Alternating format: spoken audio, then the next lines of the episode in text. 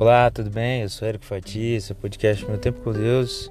Eu quero compartilhar com você a palavra de Deus que está no livro de João, capítulo 14, verso 1, que diz assim: Não se turbe o vosso coração, credes em Deus, crede também em mim. Na casa de meu pai há muitas moradas.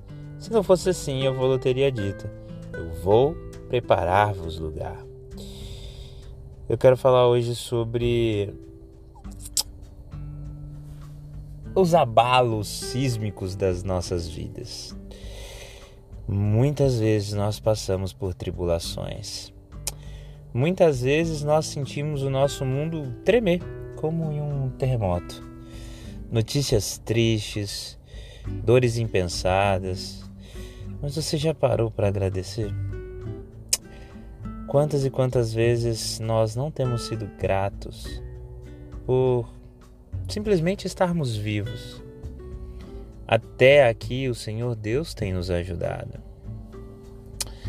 A palavra de Deus diz para que nós não fiquemos com os nossos corações abalados. Jesus Cristo ele foi muito literal em dizer: Olha, filho, filha, não se turbe o vosso coração, mas acredite em Deus, acredite em mim. As tribulações do dia a dia são como as turbulências numa aeronave. Elas balançam, elas balançam, mas escuta só: turbulência nenhuma derruba a aeronave.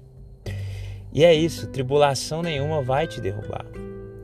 Assim como Deus foi com Davi, assim como ele foi com Josué, ele é contigo. Jesus Cristo, ele é conosco por onde quer que formos. E mais do que isso, ele te dá uma segurança mental hoje. Filho, filha, não te preocupe, não se turbe o coração, ou seja, não fica com o seu coração chateado, amargurado, doendo, porque essa dor, essa ansiedade, essa esse pensamento ruim que está roubando a sua paz, te, dando, te deixando com angústia, aflito. Você pensar nele não vai resolver o seu problema.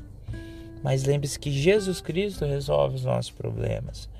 Por isso ele nos diz e dá uma ordem: não abale o seu coração, não se turbe o vosso coração, não fique com o seu coração atormentado, mas crede em Deus, crede também em mim que fui para o céu e voltarei. Jesus Cristo é muito enfático em dizer tudo isso, sabe por quê? Porque mais do que a nossa vitória, Ele quer nos dar paz de espírito.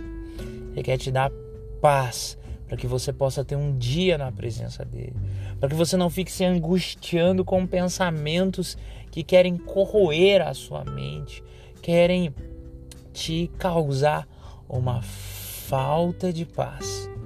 Eu quero dizer para você, Jesus é a nossa perfeita paz. E Ele está falando isso para você hoje. Acalma seu coração. Não se preocupe. Ele é contigo, por onde quer que você for. Entrega teu caminho ao Senhor. Confia nele e o mais Ele fará. Como diz em Mateus 6,33, buscai, pois, o primeiro, em primeiro lugar o reino de Deus, a sua justiça, e as demais coisas vos serão acrescentadas. Faça uma oração aí onde você estiver, leve seu pensamento a Deus, se você puder fechar os olhos. Sim, se não, peça a Ele tranquilidade, paz de espírito, para que você possa descansar nele e ter um dia na presença dele, sabendo que ele tem trabalhado para a sua vida e por você. E não se esqueça, todas as coisas cooperam para o bem daqueles que amam a Deus. Que Deus te abençoe.